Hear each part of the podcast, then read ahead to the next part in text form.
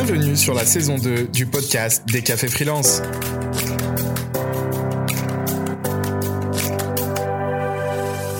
On se retrouve pour la deuxième partie de notre émission exceptionnelle. Pour rappel, avec nos super invités Laetitia Vito, Aline Bartoli, Alexis Minkiela, Samuel Durand et Thomas Burbidge, nous allons maintenant nous intéresser à comment développer son activité et quel avenir quand on est freelance. Je vous laisse en compagnie de nos invités. Comment je développe mon activité On a vu euh, le lancement, on passe à la deuxième étape. Je vous propose qu'on reparte sur un tour de table de 30 secondes. Vous êtes tous prêts? Allez, la question, c'est pour vous, où est-ce qu'il faut chercher ses clients? C'est parti, Sam. Et ben là où ils sont, ça dépend. Si... Merci, Sam. 5 secondes, bravo. Si, si sont sur LinkedIn, pas aller sur LinkedIn, mais t'as plein. J'ai des potes qui ont des business euh, où ils connaissent toutes les techniques d'automation sur LinkedIn, mais ils peuvent pas les utiliser parce que leurs clients, c'est des loueurs euh, de vélo, c'est des loueurs de ski, c'est des loueurs de pirogue, et ils sont ils sont pas sur LinkedIn, ils sont plutôt sur le Bon Coin, ils sont plutôt sur euh, Google Maps, et c'est là où tu vas pouvoir aller chercher. Donc, en fonction de là où ils sont, bien les connaître et aller voir la cible au, bon endroit, quoi. Mm. Mais il n'y a pas un endroit où il y a tous les clients et ça y est, on débarque et c'est paradis, on choisit, quoi. Ça n'existe pas encore la caverne d'Alibaba. on aimerait bien, hein, mais Oh. Et ben justement, Aline, toi euh, bah, tout comme il a dit le monsieur. Hein. en vrai, euh, se renseigner sur euh, où sont nos clients et quelles sont leurs habitudes de consommation et se diriger vers ça. Et c'est pas forcément les réseaux sociaux. Des fois, c'est du présentiel. Des fois, c'est la prospection. Savoir comment eux s'attendent à être démarchés ou pas, ou comment eux font leurs recherches et, et s'aligner un petit peu là-dessus. Voilà. Et vous, vos premières missions, vous les avez trouvées comment? Alors moi, c'était c'était la plateforme Upwork qui a été rachetée par Malte maintenant. Qui a changé de nom. Oui. Ils, ont été rachetés ou ils ont changé, de nom Non, ils ont changé de nom. D'accord. C'est sur la plateforme pour laquelle travaillait Alexis à l'époque, où j'ai fait mes premières missions. Non. Non, non, non c'était pas celle-là. Ah d'accord. Là, je suis pas d'accord. On va pas se mettre à parler des autres. Mais euh... non, pour lui. Mes premières missions ah, étaient sur la plateforme, dans celle dans laquelle travaillait Alexis. Donc euh, ah, là, on s'est rencontrés. pas compris. Ok. Ah, d'accord. Ah oui. d'accord.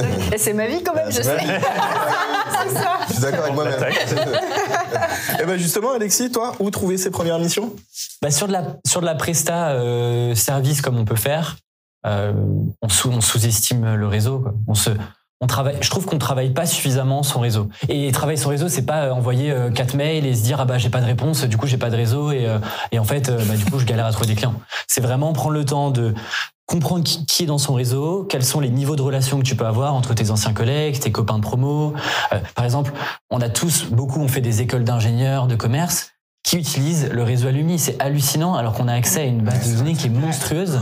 Personne n'utilise cette base. Alors que euh, on se prend euh, une journée à, à identifier euh, les 30, 40 personnes qui peuvent être intéressantes, on les contacte. Donc ouais, moi le réseau, enfin c'est là-dedans que tu trouves tes, tes 5 6 premières missions. Enfin, Et c'est pas vrai de dire que personne n'a de réseau et qu'on n'a pas de réseau. C'est, c'est pas vrai. On a forcément un début de réseau ou des gens qui peuvent nous mettre en relation, etc. Donc voilà. Voilà le réseau. Thomas, tu veux rajouter quelque chose aussi en 30 secondes sur cette partie? Comme disait Alexis tout à l'heure, c'est un jeu de confiance. Et le réseau et les liens humains, c'est ce qui crée le plus de confiance. Parce qu'en fait, euh, ma réponse pour compléter, ce serait, on est des animaux sociaux, on aime se regrouper avec les gens qui nous ressemblent. Et donc nos clients, naturellement, ils vont chercher d'autres gens qui sont comme eux. Donc le but, c'est de se dire où est-ce que les gens avec qui j'ai envie de travailler se regroupent déjà entre eux? Et comment moi je peux devenir quelqu'un d'important pour ce groupe de personnes pour les aider. Et quand on a de la visibilité dans les endroits où ils se regroupent déjà, bah, naturellement, ils viennent nous questionner sur ah tiens, du coup, comment tu peux nous aider quoi? Ok. Ouais, bah, enfin, je, sais pas quoi rajouter. Au quand tu te lances au début, au début, t'as pas de réputation.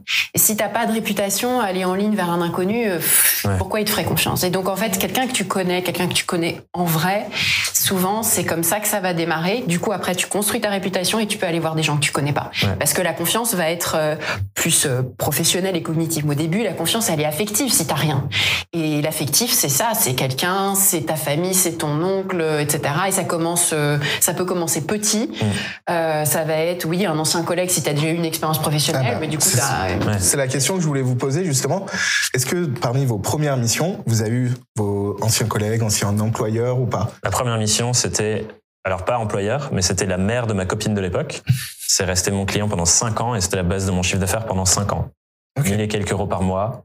Juste Donc vraiment premier cercle, quoi. Et vraiment, c'était une conversation. J'étais chez ma copine. Ils disent, ouais, on est en train de bosser sur ça, machin. Thomas, toi, tu fais ça et tout. Est-ce que ça te dit de nous aider? J'ai dit, ouais. J'ai pris mon statut, j'ai bossé avec eux pendant cinq ans. Super. Bon, on va faire un d'accord, pas d'accord. Ouais. Euh, parce que c'est c'est amusant. euh, vous avez tous vraiment parlé du réseau et du réseau proche pour les premières missions. Euh, du coup, moi, j'ai une question qui a plutôt parlé des, des réseaux sociaux, une affirmation. Euh, Instagram, LinkedIn, est-ce que c'est obligatoire pour développer son activité? Pas d'accord, d'accord. Ah, Laetitia, non, faut choisir, faut choisir. D'accord. Bon, c'est super mitigé. Euh, du coup, Aline, euh, je vais te demander de, bah, de faire un peu l'avocat du diable pour les deux et d'essayer de nous convaincre euh, sur ta réponse. C'est moi qui dis que je suis pas d'accord, mais c'est un peu comme on a commencé à l'évoquer. Euh, tous les clients sont pas forcément sur les réseaux sociaux. Si demain euh, je lance un business où je vends euh, des bilans auditifs à des à des des octogénaires, c'est comme ça qu'on dit octogénaires, etc. Je suis pas sûre qu'ils soient ni sur LinkedIn ni sur Instagram. Ils vont plutôt être sur de la prospection, euh, du flyer, du flyer. Je sais pas si ça se fait encore aujourd'hui, des choses comme ça. Mais vraiment s'adapter Si, en euh, fait. ça marche plus en plus. Voilà. non mais c'est genre c'est pas très écolo et tout c'est pour ça. mais euh, ouais c'est vraiment s'adapter en fait euh, à sa cible à son client. Et il y a des clients qui ne sont pas sur les réseaux sociaux, ça leur viendrait même pas à l'esprit euh, d'aller chercher un prestataire sur euh, sur les réseaux sociaux. Donc une petite présence c'est toujours bien en vrai très honnêtement. Mais euh, si on sent que c'est pas notre truc, que nous ça nous coûte énormément de temps, d'énergie de gérer les réseaux sociaux, que c'est pas fait pour nous, qu'on n'aime pas se montrer, qu'on déteste euh, les algorithmes, cette mentalité, euh, c'est ok de pas y être si nos clients y sont pas. Voilà. Et même si les clients ils sont pas, peut-être que euh, pour toutes les personnes qui ont un carnet de commandes qui est déjà bien rempli, il y en a plein qui avancent silencieusement parce qu'en fait les clients ils ont avec le bouche à oreille, pas, mais pas parce que leurs clients sont pas sur les réseaux, mais juste parce qu'ils ont pas d'intérêt à y être, parce qu'ils préfèrent travailler sur leur truc, ils ont pas besoin de publier, ils ont pas besoin de- d'être dessus. Non mais clairement, il n'y a pas besoin d'être tous sur Instagram ni d'être tous sur LinkedIn et ça dépend de ce que tu fais. En revanche, avoir aucune trace numérique aujourd'hui, il y a peu de métiers où ça passe quand même. hein. Et même ton plombier, tu, tu le googles et il n'y a rien. tu qu'est-ce que c'est que ce type quoi Donc il y a- il y, a quelque chose à construire. Tu choisis ton réseau et t'investis quelque chose. Ça va être pour certains, ça va être simplement un site un peu basique. Euh, si encore une fois, c'était un artisan euh, euh, plombier, je pense que t'as peut-être pas forcément. Quoique Instagram, quand t'es plombier, ça peut être un bon plan en fait. Ça peut, mais- Mais Et la question, ce qui est intéressant, c'est que euh, on parlait de développer l'activité et non pas pour se lancer. Ouais. Mmh. Moi, je considère Vraiment, là, on est sur le step d'après. Hein. Pour moi, c'est la phase 2 de lancement. Tu c'est t'as le lancement et puis t'as la phase 2 de développement de l'activité. Moi, je trouve ça important aujourd'hui sur de la presta intellectuelle, par exemple. Je trouve ça indispensable, moi, de mon point de vue, d'être sur LinkedIn, par exemple. En termes de crédibilité, Ouais. euh, augmenter euh, ton réseau aussi, tes partenaires Ouais. stratégiques. Et parce que, en fait, on sait jamais le coup, quel va être le coup d'après. Euh, Peut-être que dans cinq ans, euh, tu vas changer de positionnement, euh, tu vas te mettre à faire des documentaires comme Sam, et donc bah c'est toujours bien d'avoir cette présence-là, de- d'avoir montré ton évolution, de ce que tu faisais, etc. Moi, je dirais avoir deux trucs. Ça, soit c'est pour, pour certains, si c'est le visuel, ça va être Instagram Mm. plus euh, LinkedIn. Pour d'autres, ça va être LinkedIn plus Twitter, s'ils sont plus dans les idées et les clashs des idées, etc. Pour d'autres, ça va être une newsletter plus. Et c'est pas mal d'eux parce que tu sais jamais ce qui peut arriver avec un réseau. Oui. Oui. Bah, tu sais pas, un jour les algorithmes changent, machin, etc. T'en as un deuxième, et puis ça te permet aussi d'avoir des, éventuellement des pivots, etc. Donc t'en as deux, et pas quatre, cinq, six, sept. Tu Ouais. t'es pas partout. Ça c'est sûr, tu peux pas être partout. Mais je pense que, comme tu as dit, les mots-clés, c'est crédibilité et confiance tout à l'heure. Et la question, c'est qu'est-ce que je peux créer sur Internet qui, lorsqu'on va vouloir se renseigner sur moi, augmente la crédibilité qu'on m'offre et augmente la confiance. Et c'est pas forcément LinkedIn ou Insta dans ce sens. Bien sûr. Pas forcément Ah réseau social, ça peut être euh, une fiche Google My Business. Un documentaire sur toi, Ouais. peu importe quoi. Ouais, un documentaire sur Un documentaire. Ah oui, Non, mais c'est vrai. Écrire un livre. euh, Ouais, exactement. Ok. Eh Ben, cette question, c'est vrai qu'on a des avis très tranchés euh, d'habitude sur le chat. Sur celle-là, on est plutôt sur du 60-40. Les gens sont plutôt d'accord quand même. Pour avoir une reste- présence. Ouais. Ouais. Ok, intéressant. Donc, euh, merci à tous ceux qui ont voté aussi sur le chat. Continuez. Je vois qu'il y a plein de messages qui passent. J'arrive pas à suivre ce matin. Il y a trop de monde. On adore les chats qui défilent vite. Ah, c'est trop bien. On va repartir euh, sur, euh, sur, un, brain, euh, sur un brainstorming de, de toujours 30 secondes. Je sais que c'est rapide. Euh, on sait que vous faites des métiers passion, en général, vous, les freelances. Et il y a quelque chose qui, qui peut être compliqué à trouver, c'est cet équilibre vie pro, vie perso. Parce que vous n'avez plus un employeur qui vous dit vous avez le droit d'arriver au bureau à cette heure-là, mais vous pouvez aussi en partir à cette heure-là. Donc vous, quels sont vos tips pour trouver l'équilibre justement entre vie pro et vie perso? Sam, je te laisse commencer. Ouais, écoute, franchement, moi, je je cherche vraiment pas d'équilibre dans le sens où je me pose pas la question de qu'est-ce qui est du travail ou qu'est-ce qui est du loisir, parce que tous les, tout est vraiment 100% mélangé et j'ai pas l'impression euh, de pouvoir dire est-ce que ça c'est du boulot ou est-ce que ça c'est du travail dans la majorité. Il y a des temps off que je passe avec des proches, c'est plutôt euh, privé et public la séparation à mon avis. Il y a des temps qui sont off, euh, qui sont dédiés quand je passe du temps avec ma copine, mes potes, ma famille. Mais euh, mais sinon, le reste du temps, quand je vais bosser, j'ai l'impression de m'amuser et quand je m'amuse, j'ai l'impression que je bosse aussi quoi. Ça me dérange pas de travailler le soir à 2 heures du matin parce que j'ai une idée, elle est vue maintenant. Par contre, là cet après-midi, je vais à Chamonix et est-ce que c'est du boulot, est-ce que c'est est-ce que c'est du kiff? Ouais, c'est un peu de deux quoi. Il y en a qui vont à Chamonix, d'autres qui retournent euh, sous la pluie de Bretonne. Quoi. voilà, on, on, a choisi quoi. Hein. Et bah justement, sa région. comment comment toi t'arrives à équilibrer euh, Alexis entre vie pro et vie perso? C'est pas simple. Je pense que c'est le cas pour, euh, pour, pour tout le monde. Euh, moi, j'essaye d'être assez cadré. Euh, si on regarde mon emploi du temps, il, il, a rien de sexy. Il est calqué sur le modèle que j'avais avant, qui est salarié. Je me lève à la même heure je me mets à mon bureau à la même heure, je termine plus ou moins à la même heure. En revanche, ce que je fais euh, maintenant, c'est euh, le week-end, quand je travaille pas, je, par exemple, mon ordinateur, mon téléphone sont jamais avec moi. Ok. restent dans mon bureau. Ce qui fait que du coup, euh, les moments où je suis pas en train de travailler, je suis vraiment euh, T'es vraiment off. soit je suis avec sur une autre tâche euh, avec un bouquin etc soit je suis avec des copains mais euh, je suis jamais entre les deux où je regarde un peu Instagram et en même temps je suis au restaurant etc ce qui fait que ouais le week-end j'essaye vraiment au moins de couper de, de pas être sur mon téléphone donc voilà c'est ce que moi j'ai réussi à, à faire pour déconnecter un peu quoi Ok. Du coup, Aline, toi, tes tips pour réussir à trouver cet équilibre? Je vais faire comme si je savais de quoi je parlais. Non, mais attends, c'est aussi intéressant de se dire, ben, euh, c'est pas, c'est pas si simple que ça. On n'est pas obligé de le trouver tout de suite aussi. Je crois que je suis la pire. J'ai jamais compris cette notion euh, de- d'équipe vie pro vie perso. Mais je travaille activement dessus. Un truc qui m'aide beaucoup, par contre, c'est d'avoir fait une espèce de séparation physique avec un petit rituel entre la fin de ma journée de travail et euh, le début de ma soirée, par exemple.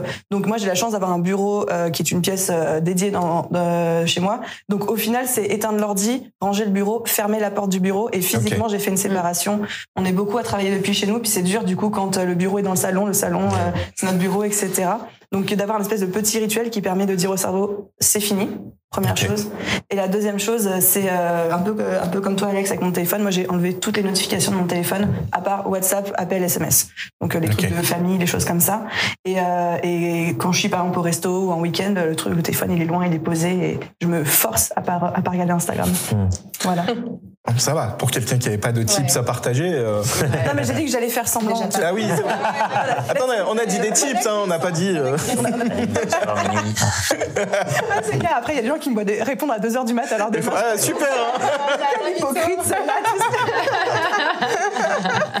Et toi, Laetitia, tes, tes tips? Bah, Pardon. Très d'accord avec Aline, c'est qu'en fait les métiers passion, on a tendance à être un peu addict, euh, donc à- enfin on a des comportements de drogués, donc euh, on en fait trop et en fait on tient pas sur la longue durée. Et c'est ça la, la difficulté, c'est qu'après tu vas avoir la crise de la 40, 50, euh, un moment où t'en peux plus, tu fais un burn-out, même quand t'adores ça, mais je dirais même Surtout quand t'adores ça, c'est là où tu bosses trop en fait. Donc euh, le truc c'est de rester en deçà. On en parlait avec Aline hier soir, c'est de rester un peu en dessous, de pas. euh, tu sens que tu pourrais encore, ben tu t'arrêtes et tu restes dans le plaisir et tu tu tu laisses une petite frustration, surtout dans les métiers créatifs où euh, tu vas comme ça plus te, te voilà régénérer plus longtemps. Et pareil qu'Aline, il faut de la détox. Donc moi j'essaye de faire un Shabbat un Shabbat numérique. voilà, il y a une journée où c'est pas strict à 100%, mais effectivement, je suis pas avec mon téléphone, je le regarde pas, je laisse euh, les, les mails défiler, et puis je vais peut-être faire une demi-heure de mail euh, et c'est tout quoi. Ok, et moi j'arrive avec mon sablier rose extra bonus pour conclure euh, ce tour de table. Thomas, Ah. deux minutes, justement, pour euh, dire tes tips sur l'équilibre. privilégiés quand même Ah ouais, hein. Ah, Oh, Vous êtes déjà tous passés. Il se retenait depuis tout à l'heure de Non, mais en fait, moi, je trouve que déjà c'est un fantasme de se dire qu'on peut séparer, parce que on est un seul être humain avec un seul cerveau, et c'est pas parce que je quitte la pièce que je vais arrêter d'y penser. Du coup, déjà en posant ça, ça sort de la vision hyper silotée euh, que moi j'avais perso quand j'étais salarié, que j'ai pris un peu comme un truc en mode sépare bien les deux parce que ta vie pro ça va pas être ouf, donc il faut que ta vie perso ce soit euh, un kiff pour que tu prennes la pilule du, du truc un peu chiant qu'on te fait vivre le résultat.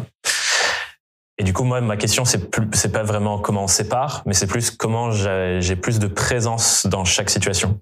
Comment je fais pour que quand je travaille, je sois vraiment dans mon travail et présent et mon attention est dessus. Et quand je travaille pas, comment je suis vraiment présent avec les gens autour de moi? Parce que j'ai l'impression on est toujours un peu dans l'entre-deux. On bosse et on n'ose pas dire à la personne, bah là, j'aimerais bien me concentrer. Et quand on bosse pas, on n'ose pas trop euh, dire, bah j'aimerais bien aller écrire un mail parce que là j'ai vraiment envie. Et on n'est pas vraiment avec la personne. en fait. Et, et du coup, c'est ça ma question, c'est plus comment je fais pour être plus conscient de ce que je suis en train de vivre quand je le vis, créer plus de présence à ce que je vis. Et du coup, effectivement, les tips de, euh, moi, je vais plus loin sur mon téléphone, j'ai une boîte où je mets mon téléphone et il se ferme pendant 20, elle se ferme pendant 24 heures. Et je fais ça une fois par semaine parce que euh, sinon c'est trop dur, quoi. Donc je la fous dans mon bureau, c'est fermé. Euh, quand je suis avec mes amis, on fait euh, souvent des, des cercles de parole, enfin des trucs qui nous ancrent vraiment dans le moment et on est vraiment présent à notre entourage. Et je pense que c'est ça la question, c'est qu'est-ce qui est important pour moi dans ma vie? Comment je fais pour créer de l'espace pour ça, être 100% présent à ces choses-là dans ma vie? Et ça va jusqu'à l'organisation de notre temps. Euh, Moi, un truc qui m'a changé mon organisation depuis que je suis free, c'est de, de caler en avance des créneaux en mode, OK, ici, je vais aller faire du sport et c'est calé dans mon agenda et c'est pas j'irai faire du sport quand je veux Mm. parce que sinon je sais que je vais me faire aspirer, quoi. Ou le pire, c'est j'irai faire du sport en récompense quand j'aurai. Exactement. Alors est jamais jamais. Jamais, Fais jamais ça. Ouais. J'aurai le temps, ouais. Et du coup, il faut inverser. Il faut faire le sport en début de journée. Exactement. Et après, tu notes ça dans ta done list. Voilà. Sport, Sport fait. fait. Privilégie, en gros, c'est une hiérarchie de ce qui est important dans ma vie. Ouais. Maintenant que j'ai le contrôle sur tout, qu'est-ce que c'est? Je privilégie ça dans mes journées. Mm. Et je fais en sorte d'être 100% présent et essayer de, de cultiver euh, de l'instant présent. Quoi. Et c'est vrai que nous, on faisait, on faisait, euh, quand on est avec euh, des groupes de copains et qu'on se retrouve, on met, euh, Ouais. on met nos téléphones au centre de la table. Enfin, au centre de la table, peu importe. Premier qui Oui. touche, il prend une gifle. Ça faut pas le dire. Ça faut pas le dire. C'est bienveillant tout ça. C'est une gifle bienveillante. c'est pour le bien ouais, des gens. Écoute, euh, beaucoup de gens sont d'accord avec, euh, avec ta réponse aussi. On a pas mal de, de réactions par rapport à ce que tu dis. Merci. Donc, euh, et t'as respecté les deux minutes en plus, Ouais. donc parfait. Bon, ça dépasse un peu. Quel bon élève. Je te passe la main. Ah oui, on va se refaire un petit d'accord, pas d'accord. Yes. Euh, vous êtes prêts? Donc, euh, pour fidéliser euh, mon client, je dois être d'accord avec lui la plupart du temps. Vous êtes prêts? Vous êtes toujours en avance. Mais oui Mais en même temps, euh, et peux toi, toi, toi. Ouais. Ah, non, là, c'est dur de mentir là-dessus. On n'a pas eu un truc. Sinon, je vais devoir dire oui à tout ce que tu dis après. Bah si, là, on est Si, tous d'accord. si, Non, on est tous- vous êtes là, tous d'accord que vous pas êtes pas d'accord. On est tous pas d'accord. On est tous d'accord eu d'être d'accord. d'accord. Ouais. Ouais, Euh, sur la fidélisation euh, justement des clients, j'aimerais bien que ce soit toi qui euh, détaille un petit peu euh, ton avis, Aline. Alors, évidemment que notre client n'a pas toujours raison et qu'on ne doit pas toujours aller dans son sens, même si des fois c'est très tentant, surtout quand on débute. On, des fois, on a un peu du mal à se faire valoir, à poser notre opinion, etc. Euh, après, moi, je trouve qu'il y a une- un véritable aspect qu'on sous-estime, c'est que notre client compte sur nous et sur notre expertise Mm. pour lui faire des feedbacks et que des fois dire au client je ne suis pas d'accord pour telle et telle et telle raison, et ben le client ça va le rassurer en mode ah oui il sait de quoi il parle, Hmm. euh, je suis rassurée, il maîtrise son sujet et en fait ça va imposer un cadre que le client a besoin quand on bosse en mission et c'est le freelance qui est responsable de ce fameux cadre de relation. Alors après on fait pas un feedback n'importe comment évidemment, on ne dit pas non t'as tort c'est dégueulasse. Euh, ton documentaire c'est de la merde. Jamais je montrais ça. Mais on, on va lui faire un, un truc en mode un peu communication non violente, en mode euh, moi quand je dois faire un feedback c'est toujours euh, écoute voilà ce que tu m'as dit. Je comprends pourquoi tu me l'as demandé. Je comprends pourquoi tu m'as dit que le rouge n'était pas assez rouge et que tu voudrais qu'il soit plus jaune, par exemple. Ça, c'est quelque chose que j'avais souvent. Euh, je comprends parce que pour toi, ça apporte plus de peps, etc. Sauf que moi, je pense que si on faisait ce rouge-là, ça ferait trop la couleur du sang. Ça risque de pas renvoyer le bon message. Après, évidemment, tu restes le client. Tu as le dernier mot. Mais moi, en tant que professionnel, en tant qu'expert de mon métier, je me devais te faire ce feedback. Qu'est-ce que t'en penses? Et généralement, ça passe crème. Super. Voilà. Canon. Eh ben, il nous reste une, une question pour euh, clôturer cette deuxième mi-temps. Alors nous, on est un peu spéciaux hein, parce qu'on fait pas deux mi-temps, mais on en fera une troisième sur l'après. Important la troisième mi-temps. Euh, on a vu, on a vu hier que qu'on n'était pas mauvais. Euh, et je voudrais, on va même pas parler de 30 secondes ni rien. C'est vraiment l'outil qui a changé votre vie de freelance. Un outil. Ça va, Thomas, tu Non, parce que ça m'a fait réfléchir quand tu nous avais posé cette question. Et j'ai oublié ce que j'ai écrit. C'est pas grave. Je crois que t'as un souffleur dans la salle, peut-être, non Je viens passer en dernier, par contre. Cliquez, c'est parfait. Eh bah, allez, c'est parti. Laetitia, du coup, ton outil phare Ouais. euh, du freelancing. Moi, c'est un, un outil qui a mauvaise réputation parce qu'il est censé être pas écolo, mais en fait, on peut en faire un usage modéré. C'est le papier. Alors, avec crayon. avec crayon. Euh, donc, euh, en fait, on passe tellement de temps devant nos écrans, on a tellement ce truc des sollicitations multiples, etc., que dans, alors, dans mon cas, c'est pas forcément le cas pour tout le monde. C'est très important d'avoir un moment où je suis sur des outils low tech et où je vais pouvoir me concentrer sur la créativité et avoir. Et en fait, c'est bien plus facile quand il n'y a pas de notif. Sinon, je suis là d'un onglet à l'autre. euh, il se passe une demi-heure. Tu sais, c'est l'internet vortex. Ouais. Tu t'es perdu dans le vortex. Qu'est-ce que j'ai fichu Je suis censée écrire un truc. Et en fait, donc poser mes idées, c'est des moments de création, de deep work où je suis loin de tout. Et en fait, j'y suis beaucoup revenue. Donc j'ai toujours aimé le papier, mais j'y suis pas mal revenue. Alors après, j'écris bien des deux côtés. J'écris petit pour pas en gaspiller, mais euh, euh, en fait, on gaspille beaucoup d'énergie aussi avec euh, avec nos outils numériques. Donc Carrément. franchement, voilà. Je suis pas sûr que tu. Oui, je suis Tu pas pollues plus avec du papier. Ouais, c'est ça. Sam, un outil? Je vais rester sur un outil qui est euh, quasiment gratuit. Euh, c'est euh, c'est LinkedIn, qui est très simple en fait. Simple, bah, pas pour la- pas pour le fait de poster, pour la, la, la communauté, pour la pour l'ego, mais plutôt euh, pour l'aspect recherche. En fait, moi, j'ai l'impression que tout ce que j'ai fait, euh, je le dois énormément à LinkedIn parce que j'ai fait des rencontres formidables. Je cherche une personne dans une entreprise, puis je lui écris et euh, je lui explique qui je suis. En fait, elle voit, elle a un petit degré de confiance en moi parce qu'elle voit qui je suis, elle voit ma tête, elle voit ce que j'ai fait avant, et donc après, elle a envie de me rencontrer, donc on discute et toutes les personnes que j'ai contactées à droite à gauche partout dans le monde, euh, ça a toujours été par LinkedIn d'abord, ensuite un email. Donc outil incroyable. J'aurais jamais fait euh, de documentaire, euh, de bande dessinée, de- de- d'autres choses euh, si j'avais pas eu LinkedIn. Hmm. Je peux te souffler, ça a un rapport avec les mots de passe, euh, Thomas. Ah oui. putain. Là, il est en PLS. Ouais, Je veux te rassurer, tu vois. Je veux- Alors, j'allais sortir un truc un peu plus philosophique, mais on va dire ça. Dashlane, Ouais, c'est un outil de gestion des mots de passe. Parce que déjà de base, on a tous les mêmes mots de passe, ouais. des mots de passe pourris. Et ce truc-là te crée des mots de passe et sauvegarde tout. T'en as juste un à te souvenir. Et clairement, Ok. l'espace Il y en a mental que ça plusieurs crée. d'ailleurs. Oui, oui. Style, ouais, exactement. C'est un- c'est ouf. Alors, qui ne gère pas encore apparemment la TVA et la CFE et tout. Mais Ça, c'est c'est- apparemment au cours de développement. Voilà, les mots de passe, c'est le plus important. Et toi, Alexis, du coup, ton outil Moi, on va me prendre, on va, je sais parce que j'en ai déjà eu, j'en ai déjà parlé à Sam et Thomas. On va me prendre pour un fou dans le chat aussi. Moi, c'est un outil qui s'appelle Toggle. T O. Aïe, aïe, Je, vois déjà arriver ceux qui connaissent l'outil. Euh, moi, c'est le, le tracking de mon temps. Ok. Ça m'a énormément aidé à, à optimiser de la manière dont je vends, comment je vends, à combien je vends, quels sont les projets euh, les plus intéressants aussi euh, sur lesquels j'ai passé du temps, etc. Donc euh, moi, c'est un outil qui m'a vu que je suis tout seul et que j'ai pas de manager pour me dire c'est bien, euh, t'as passé du temps, pas assez de temps. Moi, c'est un outil que j'adore. Voilà. Je t'admire de ouf pour ça d'ailleurs. C'est tellement dur, je trouve, de traquer son temps à la minute. Genre, moi, j'oublie tout. Mais le temps. tout le monde a, alors tout le monde a ce truc de c'est un malade, ça sert à rien, etc. Quand j'en ai parlé dans le bootcamp, C'est tellement utile. 90% des participants maintenant utilisent Toggle et me disent tous les jours c'est incroyable, merci, ça, ça a changé le truc. et Non, en vrai, c'est tellement Donc, il faut tester. Moi, je trouve que c'est toujours bien de tester. Ça te fait Je sais que Sam, Sam. Mais quel est l'intérêt de savoir le temps que tu as passé sur une tâche? Mais ça Si fait tu as passé un bon moment à faire la tâche, qu'elle ait mis une demi-heure ou qu'elle ait mis deux heures, Ça te permet de t'as d'itérer, d'améliorer, euh, de te dire ok, est-ce que en fait c'est une bonne tâche, est-ce que c'est un truc qui est vraiment important pour moi? En fait, j'y ai passé euh, une demi-journée. Est-ce que ça m'a vraiment apporté quelque chose? Peut-être un jour délégué, si t'as un truc qui te passe Ouais. tellement de temps et ça t'apporte Ouais. pas grand chose, bah c'est le premier truc que tu vas déléguer. Et voilà, Sam il est vide à loca, donc euh.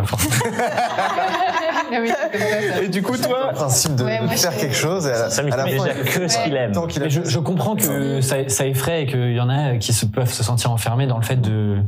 De Et surtout, nous, traquer. on cherche à sortir de facturer son temps. Oui. Donc, du coup, si tu sors de facturer, son, de, de facturer ton temps, euh, tu. Bah non, mais même sur des projets, euh, tu vois, le temps que je passe par exemple sur le podcast, ouais. euh, le temps que j'ai passé à l'écriture du livre, je trouve que c'est de la donnée intéressante pour euh, se dire, ok, est-ce que c'est intéressant d'en refaire un deuxième? C'est intéressant. Euh, Ça- ça, En fait, c'est plus Mm. en termes de, de Prise de décision, De quoi. prise de décision, voilà. C'est un outil de prise de décision. ouais. Super. Moi, j'ai l'impression que j'ai plutôt essayé de m'en éloigner. Tu vois, j'ai- pris la décision assez jeune, je crois, au collège, au lycée. J'ai porté une montre, d'arrêter de porter une montre parce que j'ai l'impression que ça m'emprisonnait dans un truc. Mmh. vois, et le, la- le truc que je fais, alors pas quand je suis en déplacement, mais quand je suis chez moi, c'est que j'ai pas de réveil le matin. Je me réveille quand mon corps me réveille, quoi. Et je vais travailler, je fais les trucs que j'ai à faire. Et si j'ai fait mon truc, bah c'est bien. Si j'ai pas fini, je le finirai demain, quoi. Ah, J'avais dit, Et- Vidal Loca. Pas- pas- pas- pas le cas. Le- ce qui serait fou, ce serait de tout traquer, justement. Vida, très calme. Alors. On va faire un nouveau concept de café freelance. On vous opposera sur des Oui. grandes idées En comme vrai, ça. en vrai, ça serait Mais moi, j'ai envie de connaître l'outil d'Aline. Ok. Bah, du coup, euh, pour ma réponse, je suis allée creuser euh, quand j'étais vraiment freelance. Donc là, je parle pas de The Bee Boost, j'étais encore retoucheuse photo. Et c'est une plateforme américaine qui s'appelle Creative Live qui m'a énormément aidé à mes débuts.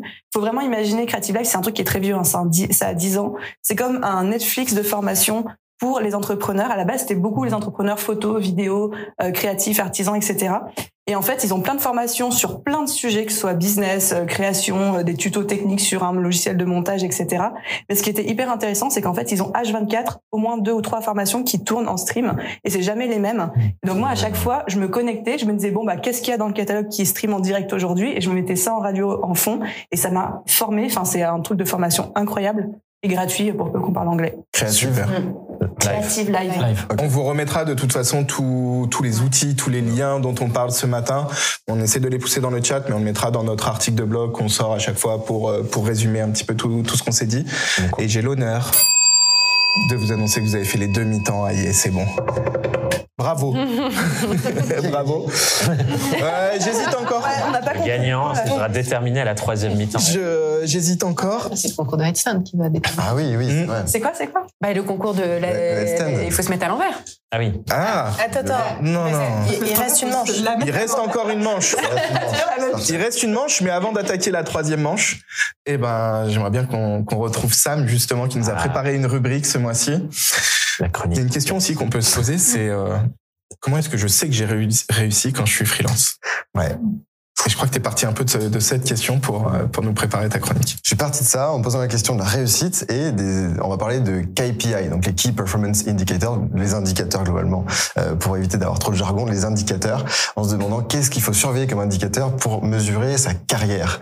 Est-ce que vous vous rappelez, quand vous étiez petit, on vous posait la question, qu'est-ce que vous voulez faire quand, quand vous serez grand? On en parlait tout à l'heure. Euh, Est-ce que vous, vous pensiez plutôt à un métier en tant que tel, à l'image du métier, l'action de faire quelque chose, ou à cette image de carrière avec un grand fil comme ça, et puis euh, moi au début du fil qui va parcourir cette grande carrière. Est-ce que vous pensiez euh, C'est un métier. Oui, c'est Oui, un pilote métier, de chasse. Footballeur pro. Ah ouais. Et après t'as eu les croisés quoi. Vraiment. Il a la coupe de cheveux déjà. La boucle d'oreille, le bling bling. Ça attaque quand même comme ça quoi. Alors moi je pense, moi je pensais justement à cette carrière où tu étais là et tu démarres, t'as cette grande ligne que tu que tu vas parcourir, mais je la trouvais pas très drôle en fait. J'avais envie d'avoir plutôt des petits pointillés, de rajouter des petites bifurcations, des petits des petits détours, me dire en fait c'est c'est trop droit, ça va pas ça. Donc cette idée de carrière elle m'a jamais plu. Et elle m'a jamais plu aussi parce que faire carrière pour moi, je me suis toujours dit que c'était euh, comme vivre dans le futur. C'est se dire je suis à un point A et je veux aller à un point B. Mm. Et du coup pour aller à ce point B, bah, je suis prêt à faire des sacrifices, à me dire bah là ça va pas être très agréable, ça va être un peu dur, mais par contre ça vaut le coup parce que après je vais y arriver, je vais réussir. Mmh. Et, euh, et quand on quand on pense à cette idée de carrière, en fait, euh, dans le salariat, on mesure souvent ça à la position hiérarchique et puis au salaire, en se disant bah je démarre en bas et puis je vais gravir les échelons petit à petit. Peut-être qu'à un moment je vais changer de boîte, je vais prendre un plus gros salaire, euh, ou alors je vais me reconvertir, je vais recommencer un peu à zéro, puis je vais remonter pour arriver à quoi? Pour arriver au, sommet de son art, à sa carrière. Ça y est, là, je suis à mon, à mon summum, je suis à mon maximum. Là, j'ai atteint mes objectifs. Euh, et donc, euh, en, freelance, on a aussi quelque chose qui est assez euh, des, des critères qui sont objectifs. On peut mesurer la réussite, les, les indicateurs euh, à l'augmentation du chiffre d'affaires ou du TJM, par exemple. Euh, et là, pour le coup, ça va être un peu différent. Euh, Parce que on peut avoir un CA, qui a un chiffre d'affaires qui stagne, mais un TGM qui augmente. Ça veut simplement dire qu'on travaille euh, un peu moins, on facture un peu plus, et peut-être qu'on valorise des indicateurs qui sont plus difficiles à mesurer euh, et des, des sujets comme euh, je prends plus de temps pour moi, euh, je fais d'autres choses, je me forme. Je, suis sur Creative Life, euh, je suis sur d'autres sujets. Et donc il y a, y a ce côté maximisation. Donc là, le but c'est surveiller le CA et sur- surveiller le TJM, le taux journalier moyen. Après, il y a pas mal aussi qui, au fil de leur évolution dans la carrière d'indépendant, vont sortir de l'indépendance en fait, vont devenir entrepreneurs euh, et deux possibilités. Soit on va recruter, on va s'entourer d'une équipe, on va avoir plein de projets, avoir un modèle peut-être d'agence dans ce côté-là. Soit, et on le voit de plus en plus aussi, on va productiser son offre, c'est-à-dire qu'on passe du service à j'ai un produit, j'ai deux produits, j'ai des petits trucs qui me permettent de gagner des sous même quand je dors. Euh, de pas simplement vendre mon temps, mais de pouvoir avoir quelque chose à vendre et qui tourne aussi en continu, l'entrepreneuriat. On voit de plus en plus de formations, mais il y a plein plein d'autres possibilités de, de, de, gérer un produit à côté de tout ça. Et là, ce qu'il va falloir surveiller comme indicateur, du coup, c'est plutôt euh, le temps que je passe, les revenus qui sont générés par le produit, les revenus qui sont générés par les missions, les prestations, et puis le temps que j'ai passé sur l'un et sur l'autre. Euh, et puis après, il y a toutes les personnes pour lesquelles euh, la carrière, c'est pas simplement maximiser ses revenus, ça va être aussi euh, de se dire j'ai envie de travailler moins, alors moins par jour, moins par semaine, moins dans l'année. Donc on va surveiller plutôt les indicateurs de quel nombre, quel nombre de jours qui sont travaillés. Alors attention, c'est pas le nombre de jours qui sont facturés parce qu'il y a plein de jours où on, on, facture pas, mais on est en train de préparer, on est en train de faire un feedback, on est en train de compter le temps qu'on a passé euh, pour telle mission sur Toggle. Et puis on peut aussi mesurer l'avancement de la carrière, peut-être dans l'avancement des compétences, à dire j'ai appris telle nouvelle chose, j'ai travaillé avec des clients qui sont peut-être de plus en plus gros, donc la taille de l'entreprise, euh, le nombre de, de temps qu'on a passé à se former, le nombre de compétences qu'on a validées, qu'on a découvertes dans l'année. Et je crois que c'est un mix de tout ça que chacun ensuite va pouvoir fixer les différents euh, critères qui l'intéressent en fonction des objectifs qu'on s'est fixés. Et puis, et puis voilà, comme ça, on, on avance. Après, la question, c'était la réussite. La réussite, qu'est-ce que c'est? Est-ce que la réussite, ça va être du coup quand tu as atteint tes objectifs? Je me suis fixé un objectif. Ça, ça me paraît un peu triste parce que pour certains, tu vas te dire les objectifs, ils sont super ambitieux, donc je vais mettre du temps à y arriver et je vais peut-être souffrir en arrivant à ces objectifs-là. Euh, alors que en réalité, ce qui est important, c'est avec ton prisme qui, qui, est le tien, qui est personnel, c'est quelque chose, pas quelque chose qu'on obtient la réussite, c'est quelque chose qu'on vit au quotidien. Est-ce que je me lève le matin, je suis content? Est-ce que je me couche le soir, je suis content? Et c'est quelque chose qui est très personnel dans le sens où, aux yeux de certains, je passe complètement à côté de ma carrière, alors que pour d'autres, je suis au sommet de ma carrière et je réussis complètement. Euh, et ce qui est important, en fait, c'est juste comment toi tu perçois. Est-ce que tu as l'impression de réussir par rapport à ce que tu t'étais fixé toi euh, comme objectif? Et moi, dans mon prisme de valeur, j'ai pas d'objectif de CA, pas d'objectif euh, de, de client. J'ai l'objectif juste de passer des bons moments. En fait, passer des bons moments à la journée, on voit bien que tout est lié parce que pour passer des bons moments, bah, il faut du coup choisir les clients avec lesquels on travaille. Mais pour choisir ses clients, il faut être capable de pouvoir en refuser d'autres. Donc déjà d'avoir un minimum de chiffre d'affaires, de rentrée d'argent. Et puis on choisit certainement les missions qui nous attirent avec la possibilité de pouvoir apprendre sur une mission plutôt qu'une autre. Mais en fait, tout ça est lié. Et je pense que le curseur, il faut arriver à le placer au bon endroit. Mais la question de l'indicateur à mesurer, finalement, je suis pas certain qu'elle soit pertinente. Est-ce qu'il n'y a pas forcément besoin de se mettre des objectifs et de les traquer? Là, je pense que je vais peut-être me mettre à dos euh, Alexis, mais euh, dans le sens où, en fait, est-ce que le but c'est pas juste de passer un bon moment et, et, de profiter des projets qui sont en cours, au-delà de se dire j'ai tel objectif et je vais l'atteindre? Et j'ai l'impression que par contre la notion de carrière, on peut en parler qu'à la fin, une fois que c'est terminé, une fois qu'on regarde derrière soi et qu'on là on peut relier les points, on peut se dire, bah, en fait c'est cohérent. Oui, j'ai fait ça parce qu'avant j'avais fait ça et puis après j'ai fait ça et puis là c'est plus cohérent, j'ai fait autre chose qui avait rien à voir. Mais je le vois avec du recul. Mais en amont, c'est tellement difficile de se projeter et euh, euh, à titre perso, j'ai jamais, j'avais jamais imaginé faire un documentaire et jamais faire une BD avant d'être face au fait accompli. Et j'ai aucune idée de ce que je vais faire dans les prochaines années. Zéro objectif. eh ben super. Écoute, un show parfait pour une mi-temps. Réponds Alexis, je veux que tu répondes. Je sais pas si elle J'ai 10 secondes. Mais le droit, t'as le droit à la réponse parce qu'il il, vraiment il est venu vers toi. Il est venu Donc ouais. t'as 30 secondes. En écoutant, en écoutant la chronique, ça m'a fait penser à une, une, une sorte de mini métaphore. Je sais que t'adores le ski. Dis-moi. et je trouve qu'il n'y a pas euh, les gens bien qui traquent leur temps et qui font des objectifs et les gens qui euh, qui euh, qui ont pas d'objectifs et qui c'est un peu comme au ski T'en as qui vont adorer être dans leur piste, aller découvrir, regarder, euh, peut-être se planter de chemin, euh, expérimenter dans la poudreuse, et d'autres qui sont plus à l'aise sur une piste, qui vont pouvoir aller plus vite, euh, qui vont s'amuser sur une piste qui est déjà balisée, etc. Et ben tu vois, je trouve les objectifs c'est un peu ce système-là. Par exemple, on en parlait hier sur le ski. Moi, je préférais sur la piste. Euh, je préfère parce que je, moi, je trouve mon plaisir dans le cadre que je me fixe moi. Euh, et donc, je pense que ça dépend beaucoup des gens. Et c'est vrai que on se dit souvent, il faut absolument se mettre la pression de se mettre des objectifs, alors que peut-être d'un point de vue caractère, état d'esprit, c'est pas ce qu'il faut faire. Complètement. Euh, et on a l'avantage de pouvoir itérer Finalement, et de pas être. Euh, on est d'accord. Et on se rejoint sur le télésiège du coup. Toujours. Exactement. Voilà, après, c'était beau. Ou à la presqu'île. Eh ben, en station, on est bon pour les troisième mi-temps aussi Ouais, on est Du bon coup- pour la troisième mi-temps. On va aborder maintenant justement les sujets de l'après. Est-ce que c'est une fin en soi d'être indépendant Est-ce que euh, on doit rester indépendant toute sa vie, retourner dans le salariat, monter une boîte, lancer des produits Euh, Finalement, euh, qu'est-ce qui se passe après? On va commencer avec un d'accord, pas d'accord. Euh, le premier, c'est donc freelance un jour, freelance toujours.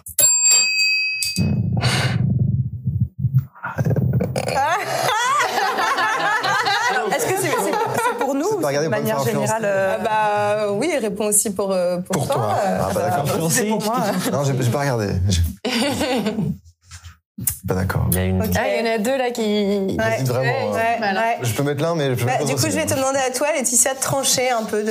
Euh, Faire le pour et contre. alors, bah, en fait, la, la raison pour laquelle je pense que Thomas et Samuel se disent je pourrais jamais être salarié, c'est Mm. qu'ils ont appris à travailler avec énormément d'autonomie, à trouver euh, leur, euh, leur style de vie, quelque chose qui leur convient, et ils se disent c'est beaucoup plus difficile sous la contrainte d'un lien de subordination dans le cadre du salariat.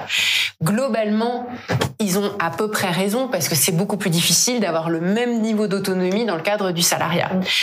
Mais, euh, et c'est là où je suis euh, pas d'accord, c'est que euh, en fait, d'abord le salariat évolue beaucoup dans le sens de plus d'autonomie. Depuis deux ans de depuis deux ans de pandémie, le télétravail s'est énormément généralisé.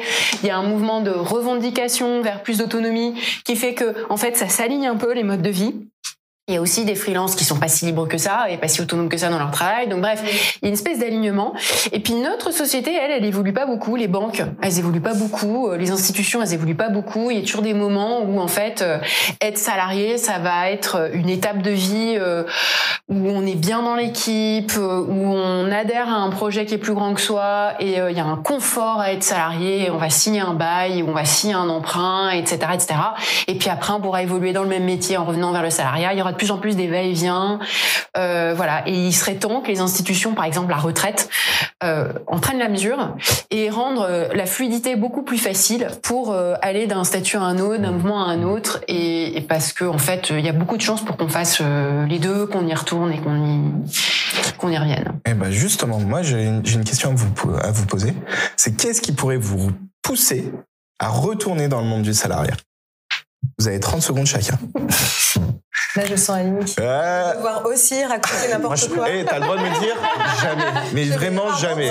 C'est parti. Bah tiens, Aline, vas-y. Tu Écoute, peux. euh, Euh, On avait la conversation ce matin euh, aussi avec Alex. Je pense pas que je serais capable de retourner en salariat. Le seul petit bémol à voir si un jour euh, la situation se, se présente, ce serait qu'on me mette CEO à la tête d'une boîte, mais CEO salarié, mais où c'est quand même euh, moi qui chapeaute tout en mode comme si j'étais entrepreneur, sauf que quelqu'un me rémunère, mais que j'ai genre champ libre pour faire tout ce que je veux. Et même là encore, c'est pas dit. En, toute honnêteté, tu vois. Et toi, Thomas, ce serait quoi qui pourrait te pousser justement à retourner Bah, dans le monde pour, du salariat? Pour euh, rebondir sur ce que disait Laetitia, moi, ça me saoule l'opposition salarié-freelance. Pour moi, j'aime bien dire le travail, c'est un outil de transformation. Les efforts qu'on investit, on les investit pour arriver à quelque chose et créer quelque chose de différent dans le monde. Et du coup, peu importe notre statut finalement, si les efforts qu'on investit, c'est au service du truc qu'on veut créer. Je pense, moi, la seule chose qui pourrait me pousser à redevenir salarié, c'est si ce pourquoi je travaille et ce pourquoi je lutte au quotidien, je peux plus y contribuer dans un cadre salarié qu'avec ma boîte. Je pense que c'est le seul truc. Et encore, d'autres raisons peut-être un peu plus euh, individualistiques de je kiffe trop ce jeu pourrait faire que j'y vais pas. Mais je pense que c'est le seul truc qui me ferait bouger. Vraiment passion aussi. Bah, c'est genre, euh, voilà ce que j'ai envie de mettre au monde. Si c'est plus fluide de le faire dans tel cadre que moi seul, bah, let's go, quoi. Ok. Ça en 30 secondes aussi. Moi, je me disais que je pourrais rejoindre une boîte simplement pour l'équipe, parce qu'à un moment donné, euh, il y a une équipe à laquelle je fit trop. Et en fait, je me rends compte que j'ai pas besoin d'être salarié. Je peux très bien rejoindre une équipe, même sur du long terme, en étant hyper impliqué dans des, plein, un tas de projets, sur des sujets même stratégiques de la boîte, en étant indépendant. Euh, et, euh, et ça pose aucun souci, un peu complètement. Enfin, il y a de plus en plus de boîtes qui sont étendues, euh, qui mélangent complètement tous les statuts. La question du statut, en fait, elle est complètement secondaire. C'est, c'est pas important. Donc, je reviendrai pas salarié a priori, quoi. Ok. Même si je prépare un documentaire sur le salariat. Et que t'as pas d'objectif, donc en vrai, on sait jamais. On sait jamais, tout peut arriver. Suivez. Et toi, ton avis, Alexis, sur ce, sur ce point? Il faut jamais dire jamais. non, mais je veux dire, euh, moi j'ai j'ai 28 ans. Globalement, il me reste euh, au moins 40 ans de, de, de travail à, à pleine capacité. Euh, Laetitia le disait très bien. On, est incapable de prédire, même si euh, certains s'amusent à le faire dans 50 ans, euh, à parler de disruption, etc., dans tous les sens. On est incapable de savoir comment est-ce que les entreprises vont évoluer. Est-ce qu'on va peut-être demain arriver sur un système hybride où en fait euh, il y aura plus cette opposition, le salariat c'est les méchants et puis les autres ils ont compris, ils sont entrepreneurs, etc. Franchement, je, je serais pas surpris qu'on arrive sur un- une société un peu hybride où où on cumule les deux, où en fait c'est un hub complet où l'entreprise est pas. on, en- on en- on en a déjà parlé avec Laetitia, le fait déjà que euh, les freelances euh, progressivement euh, avant, c'était géré historiquement par les achats, de plus en plus. Ouais. Il y a des discussions avec les ressources humaines, etc. Déjà, Ou avec des à opérations. 40 ans, moi, je suis incapable de me dire, je je suis incapable de dire, de, je serai jamais salarié. Je sais pas. Ok. En tout cas, pas à court terme, ça c'est sûr. Mais on sait jamais. euh, il peut y avoir une belle proposition. euh. Et comme dit Thomas, euh, si effectivement la mission que moi je me donne, la mission de vie, elle me permet en, en tant que salarié d'aller plus vite, d'aller plus loin, d'impacter plus, euh, bah ça, ça, ça se réfléchit quoi. L'instant est grave. Très grave. On arrive à la dernière question de cette matinée. On a encore des choses à vous montrer, vous inquiétez pas. Mais voilà, on arrive sur la dernière question et j'ai l'honneur de te laisser la parole, Julie, pour cette dernière question. Ok, c'est parti. Donc on va se faire un petit d'accord, pas d'accord. Ok. Pour vous, le mix entre salariat et freelancing est-il possible Bah, Je crois que hein, cette fois, euh, On finit tous sur une note positive. on est d'accord. On l'a eu. L'unanimité. On a eu. Moi, c'est un peu ce qu'on vient d'aborder. euh, Ouais, Ouais. Ouais. De toute façon, je pense que voilà. Euh, Ouais, il y a, non, il y a une barrière qui est un peu plus les deux fine ensemble. et puis ça. euh, on peut faire les deux en Les même deux temps. ensemble, c'est pas toujours évident parce que il faut que ça se coordonne bien au niveau du temps, au niveau des, des de ton ton employeur, etc. Donc c'est pas si facile, mais par contre l'un après l'autre, ça c'est sûr. Et encore que ça se voit de plus en plus avec des petits contrats à temps partiel Ouais, euh, en tant que salarié Exactement. parce que c'était le deal qui était proposé par ça, le temps client, partiel, ça finalement. monte, euh, ça monte euh, du- sous une forme différente. C'est le temps partiel pour un side project. Ouais. Ça devient plus courant. Donc euh, ouais. Ce serait ouf que ça se démocratise, ça. Genre, la norme, c'est 2-3 jours par semaine en- dans une Mm. boîte. Et c'est pas mal parce que tu vas, certes, peut-être plus lentement sur ton projet euh, personnel, mais tu limites le risque. Euh, Ouais. On, on se rend pas compte quand on est salarié de tous les avantages qu'on peut avoir. Ouais. Il y, a- il y a plein de choses qu'on prend pour acquis. Euh, typiquement, avoir un salaire à la fin du mois, euh, on, on se dit bah oui c'est normal. euh, je veux dire, euh, personne ne questionne ça. On s'en rend compte une fois qu'on est indépendant de se dire euh, euh, il y a quand même une incertitude. euh, bien sûr. euh, Oh, mais le salaire, c'est génial quand même. hein. Ouais. Le salaire, les congés, tout ça. Enfin, il y a des trucs assez irrésistibles, hein, faut quand même le dire. Puis le fait de pas pouvoir être, enfin quand on est salarié, on peut se permettre de pas être au top tous les jours, voire même d'avoir des petites périodes de down pendant euh, quelques semaines quand on va pas très bien et on sait que ça va se lisser au niveau de la boîte, au niveau de l'équipe. Euh, quand on est indépendant tout seul, si on va pas bien, le business va pas bien. Ouais, Et là, il y a aucun garde-fou quoi. mhm. Ok. Eh ben, Et c'est vrai que sur une vie, tu as aussi besoin de ces moments où tu Ouais. peux intellectuellement te reposer aussi Ouais. sur les autres. Parce que tu peux pas toujours euh, entreprendre euh, et, et avoir une motivation euh, sans faille. Donc euh, c'est vrai que ça s'envisage sur une vie en fait. merci à tous d'avoir participé. Merci sur le chat. J'ai vu qu'il y avait plein de questions. Je vous promets, on va y répondre dans notre article de blog. On va faire passer, si vous avez vraiment des, des éléments de réponse à certains invités, on va vous passer les questions et puis on prendra vos,